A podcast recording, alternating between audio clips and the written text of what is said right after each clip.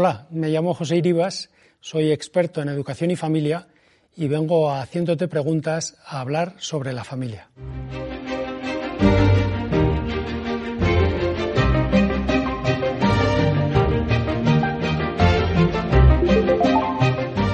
Para ti, ¿cuál es la educación perfecta? La educación perfecta no existe, porque no existen las personas perfectas. Tenemos que aprender día a día a educar y para eso tenemos que formarnos. Lo mismo que tú te formas estudiando mates o estudiando inglés, pues eh, hay muchas vías para que los padres aprendamos a formarnos como padres. En todo caso, quédate con una idea. Tus padres te van a querer por encima de los errores que cometas, porque tus padres te quieren por ser quien eres. Nuestros padres trabajan todo el día y apenas nos vemos. ¿Cómo recuperar tanto tiempo perdido? Con pequeños retos, Sara. Tenemos que conseguir que las prioridades pensadas coincidan con las prioridades vividas. Hacer lo que decimos. Realmente vivimos unos tiempos de ruidos, de prisas, y necesitamos pararnos, necesitamos encontrarnos, necesitamos dialogar.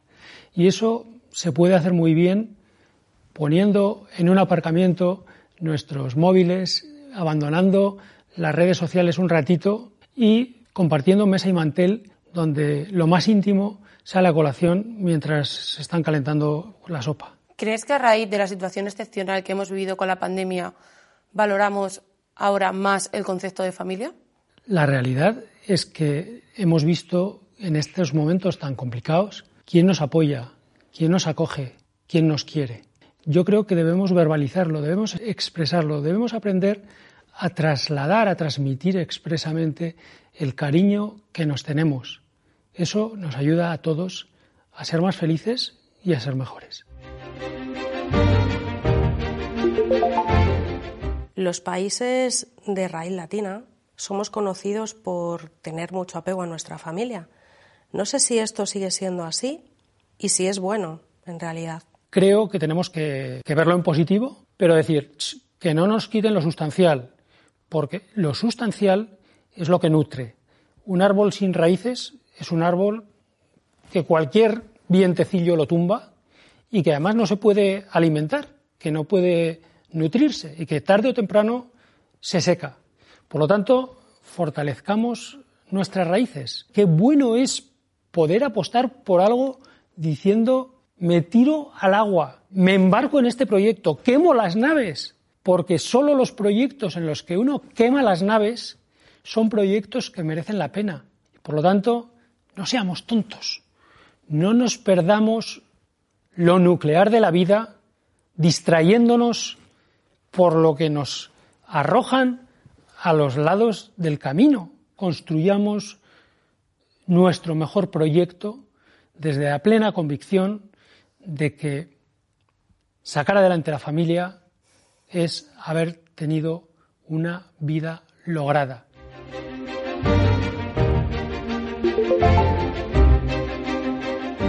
¿Cómo transmitir a los hijos la idea de familia como tal cuando casi un 50% de los matrimonios se rompe?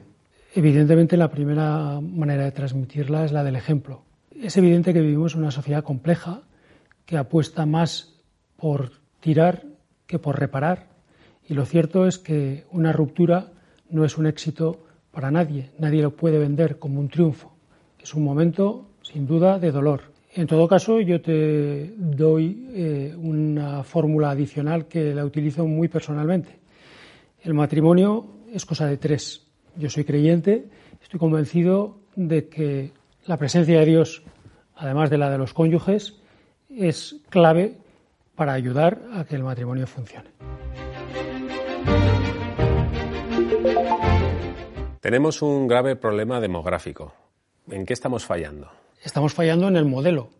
Estamos fallando en que realmente es una prioridad, pero no se vive, no se asume como prioridad por parte de las administraciones públicas y por parte de otro tipo de actores sociales. Hemos pasado el otoño demográfico y nadie ha encendido las luces de alerta de verdad. Tenemos muchos discursos de humo, pero la realidad es que nos encontramos con unos niveles de natalidad ínfimos en Europa y en el mundo, que nos crea problemas de todo tipo. Deberíamos pensar muy a fondo qué sociedad queremos crear. Si solo trabajamos para sobrevivir, estamos eh, haciéndolo de manera muy materialista.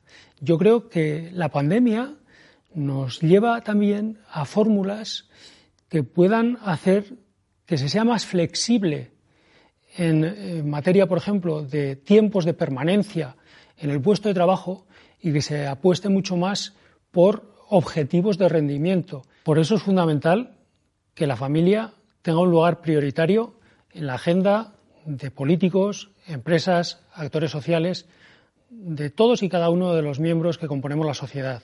No hay otro proyecto más ilusionante. La familia es la mejor inversión para la sociedad.